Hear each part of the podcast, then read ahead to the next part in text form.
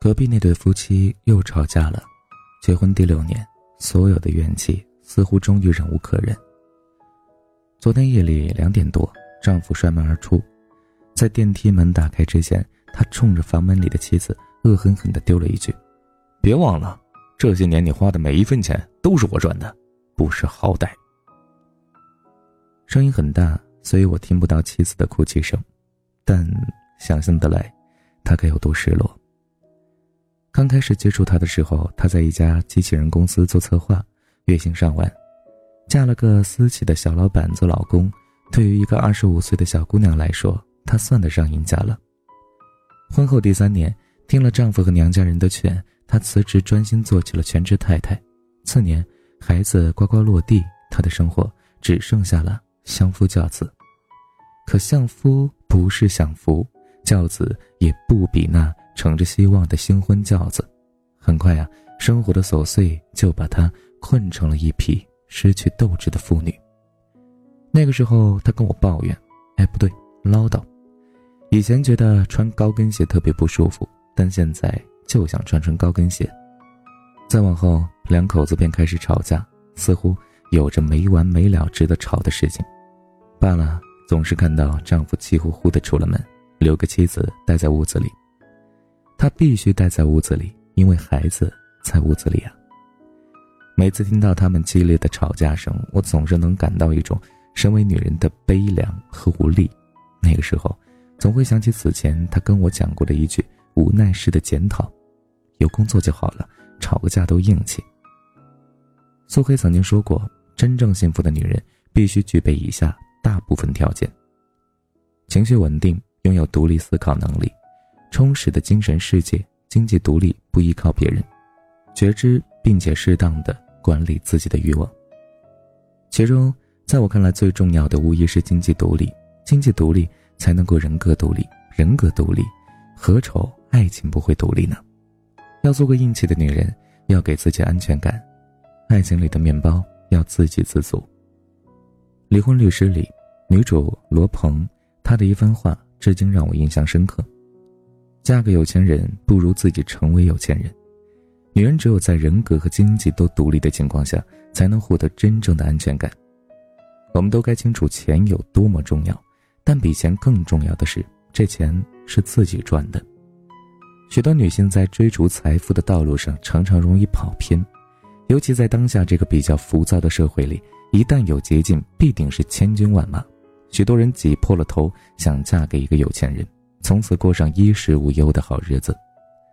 有人真的做到了，在这段感情里，正青春的他以为这份感情里自己只需要负责貌美如花，殊不知，所有命运赠予的礼物啊，其实都暗中标好了价格。我的前半生里，马伊琍饰演的子君曾经就有这个念头。那晚我养你啊的毒鸡汤，他毫不吝惜的就喝了七年。生活起居由保姆全部负责，穿八万块的鞋子，做最高端的保养等等。她以为这样的日子会在余生都上演，然而啊，故事的结局是她被丈夫嫌弃，愚昧无知，同床异梦，小三上位，离婚，她成了被丢进沙漠里的一条鱼。这次该命运向她讨还当初的馈赠了。这个真相，子君见识的未免太晚。男人都会在结婚的时候对女人说：“我养你啊。”这个真的是一个男人呐，骗女人吃下的毒苹果。你越相信，中毒越深。而我中了这个毒十年，十年后发作了，我已经无可救药了。怎么会有人养你一辈子呢？一个往前走的人，当然会放弃另一个原地踏步的呀。所有通过男人而获得的安全感都是空穴来风。你以为抱住了一棵参天大树？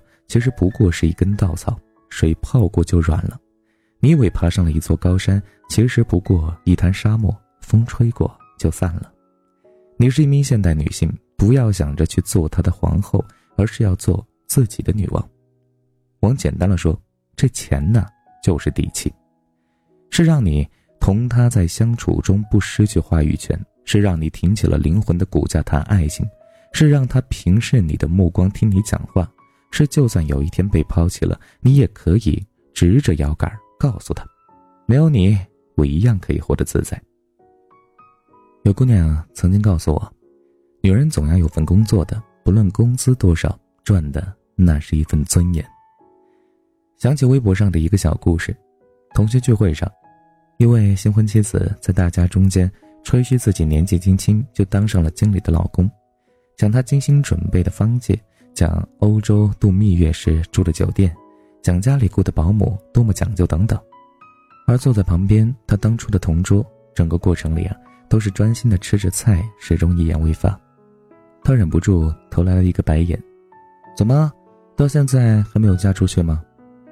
同桌也只是回了一个微笑：“是啊，没那么好的命碰上个好老公。”于是他语气夸张的劝道：“女生的保质期就那么几年，不趁着年轻赶紧找个好老公，以后可就没机会了。”同桌没有说话。继续埋头吃菜了。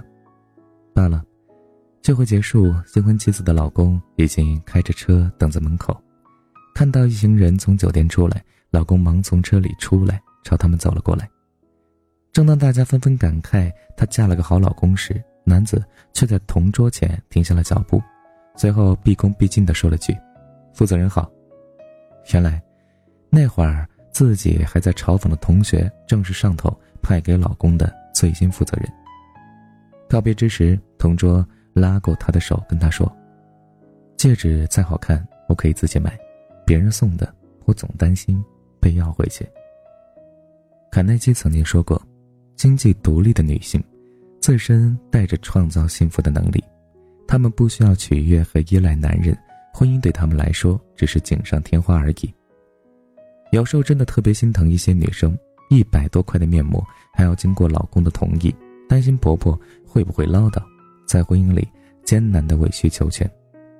不管在这份感情里，你有着多大的主动权，在伸手要钱的那一刻，你就已经输了。别人的钱始终是别人的，只有自己赚到的才是自己的。到那个时候，看到自己喜欢的东西，才用不着去顾虑别人的脸色。爱始终是一段。感情里的赌注，千万不能把自信全部交给爱人，因为如果输了，你失去的将是生活里的全部。而经济独立的女性，她们失去的不过是一段感情。手掌向下，总要比手掌向上的日子过得自在。在我的前半生里，和子君形成鲜明对比的女强人唐晶，就从来不依靠任何人。在职场上混得风生水起，也活出了最美的自己。离婚后的子君一天控制不住自己的情绪，于是来到唐晶的办公室。小说里这样描写他的心理活动：以前我并没有来过唐晶的办公室，今天有种温馨与安全感，坐下来竟不太想离开。这是属于他的天地，是他赤手空拳、咬紧牙关争取回来的，牢不可破。他多年来付出的力气。得到了报酬。是啊，因为是自己咬紧了牙关争取回来的，所以这份安全感特别扎实，这份底气特别的足。他对于生活有着更多的选择权。想到《离婚律师》里有另一段台词：“我认真做人，努力工作，为的就是当站在我爱的人身边，不管他是富甲一方还是一无所有，我都可以张开双手，坦然地拥抱他。他富有。”我不用觉得自己高攀，她贫穷，我们也不至于落魄。这就是女人努力工作的意义，用积极的态度过不完美的人生。这样的女人很难不让人尊重和佩服。任何时候，这些经济独立的女人呐，都有着骨子里的那股自傲，即使在面对男人的各种殷勤和讨好时，也能够自如地告诉他们：“不用了，我自己有钱。”这才是女人该有的高级感，不做金钱的阶下囚，也不用因为金钱而成为男人的屈服，专注于做自己就好了。所以呢，千万别觉得提钱是多么俗气的一件事情。我们的生活需要钱来支撑，我们的骄傲需要钱来支撑，就算我自己的故事，也需要用我自己的钱买来的包来盛放。如今这个社会呀，太多女生忙于追逐自己的高富帅。做梦都在想着一份靠谱的爱情，而只有经济独立的女孩才更有底气做她自己，因为只有经济独立的女孩对男人的要求会从平面的审美上升到立体，这种物质上的从容能让她放慢对婚姻和爱情的脚步。我们也有理由相信，这样的女孩离开了任何一个男人都能活得很好。一定要记住，最好的婚姻不是你负责赚钱养家，我负责貌美如花，而是你很好，我也不差。愿余生独立而自由，出则风起云涌，入则贤良安端，大场面司空见惯，小日子恬静平淡。是的，钱其实一点都不俗。现在太多的事情需要钱了。当女人有钱了之后呢，就能拥有更多的选择权，遇到的人圈子都不同的。所以呢，不妨努力的挣钱，看看女人有钱之后，那个世界到底是怎么精彩的。好了，感谢你的收听，本期节目就是这样了。如果你喜欢，记得把文章分享到朋友圈，让更多朋友听到。你的点赞和转发是对我们最大的支持。那么，在听完节目之后，希望您可以顺手的帮助善妮点击一下留言板最上方的小广告，万分感谢，戳一下就好了。好了，各位小耳朵们，那每晚我都会给你讲故事，希望你每晚都在。明天见喽，晚安，想梦见你。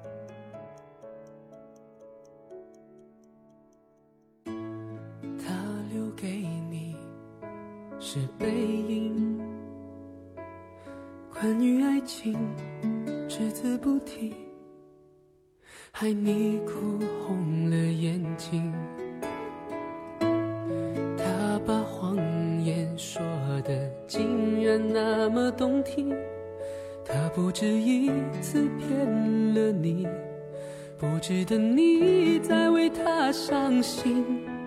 他不懂你的心，假装冷静。他不懂爱情，把它当游戏。他不懂表明相爱这件事，除了对不起就只剩叹息。他不懂你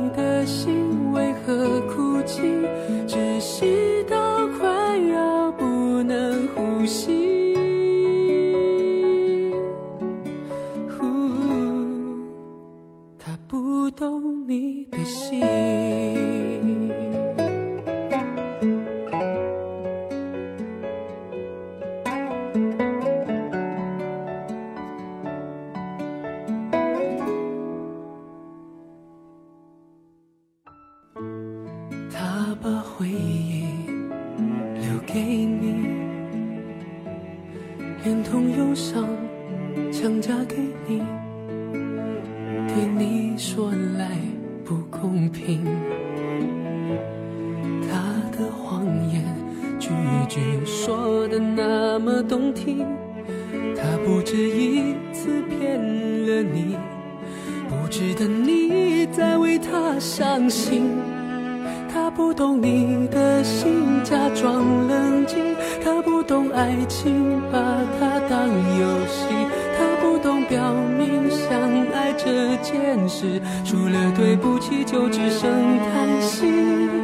他不懂你的心为何哭泣，窒息到快要不能呼吸。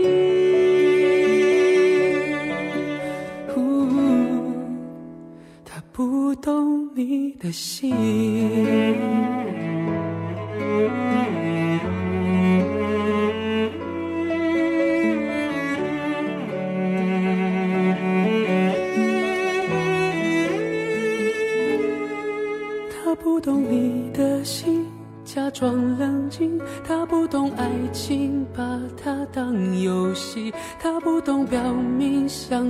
这件事除了对不起就只剩叹息。他不懂你的心为何哭泣窒息到快要不能呼吸。